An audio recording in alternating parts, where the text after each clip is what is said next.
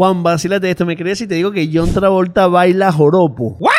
¿De qué estás hablando, John? Travolta prácticamente conquistó al mundo con sus bailes y movimientos. En los 80 se volvió icónico, relevante y eso lo hizo famoso mundialmente. Obviamente vino a una gira en Venezuela y ¿a dónde fue? Asado Sensacional. Ah, John, ¿y eso qué tiene que ver con el joropo? Pues Amador Bendayán y toda Venezuela le dieron un increíble recibimiento. Vacílate lo que pasó. que no mientan John Travolta y que es muy grande su fama. Yo la escucharán, señores. La, la, la, la, la, la. La cantante Delia Dorta primero le cantó un joropo, ¿Qué habrá pasado por su cabeza en ese momento? pero es que el pana le gustó y después hizo esto.